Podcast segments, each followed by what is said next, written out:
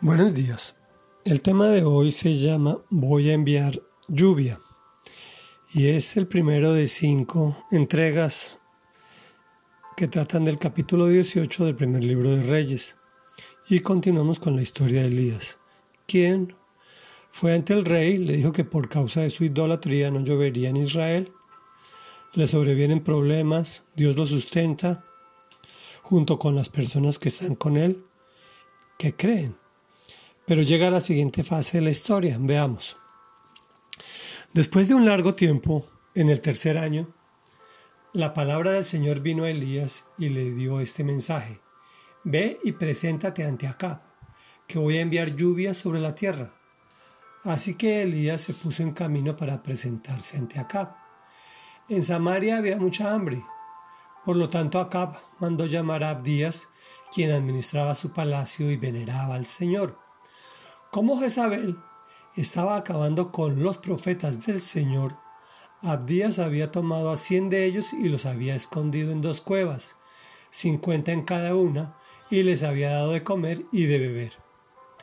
Acab instruyó a Abdías, recorre todo el país en busca de fuentes y ríos, tal vez encontremos pasto para mantener vivos los caballos y las mulas, y no perdamos nuestras bestias.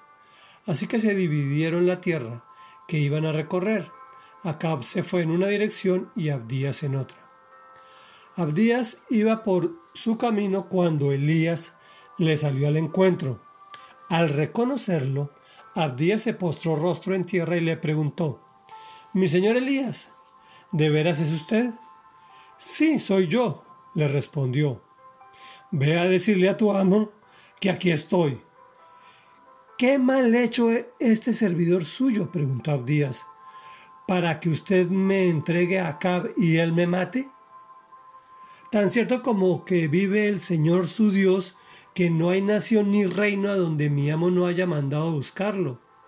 Y a quienes han afirmado que usted no estaba allí, él los hacía jurar que no lo habían encontrado. Y ahora usted me ordena que vaya a mi amo y le diga que usted está aquí.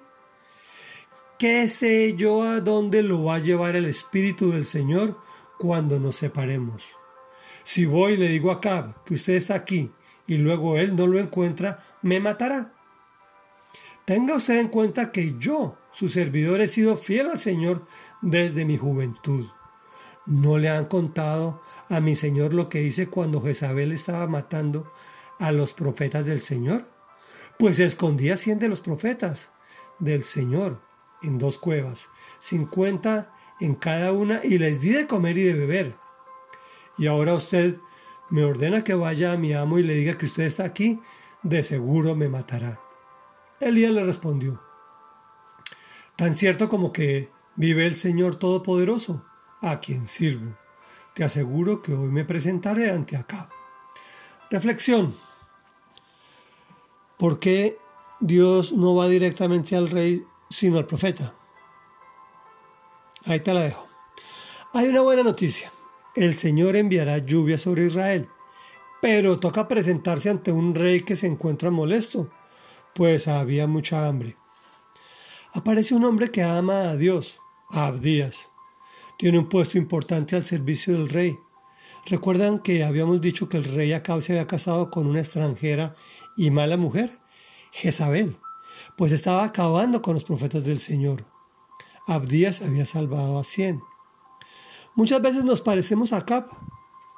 Buscamos la solución de nuestros problemas mirando para abajo.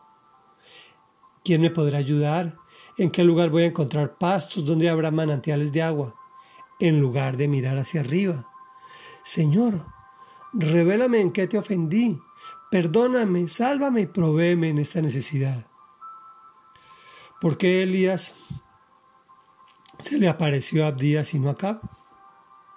Cuando, cuando Dios pone sus ojos sobre alguien, lo lleva al límite, extrae sus temores y lo colma de fe, pues sin fe es imposible agradar a Dios.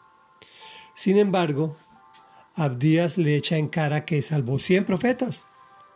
Realmente eso es muy válido, puesto que todo servicio a Dios es recompensado no solo en la vida eterna, aquí también. Oremos.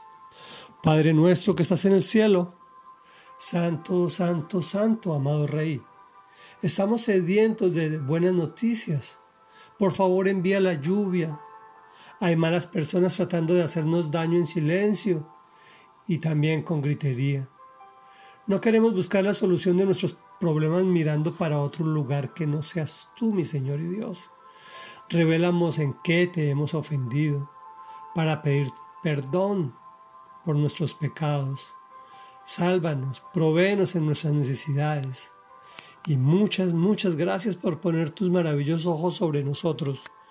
Llévanos hasta el límite, Señor, para que tú, Dios de la gloria, extraigas de nosotros todo temor y nos colmes de tu fe, pues sin fe sabemos que es imposible agradarte, mi Señor y mi Dios. Te lo pedimos en el nombre de Jesús. Amén y amén.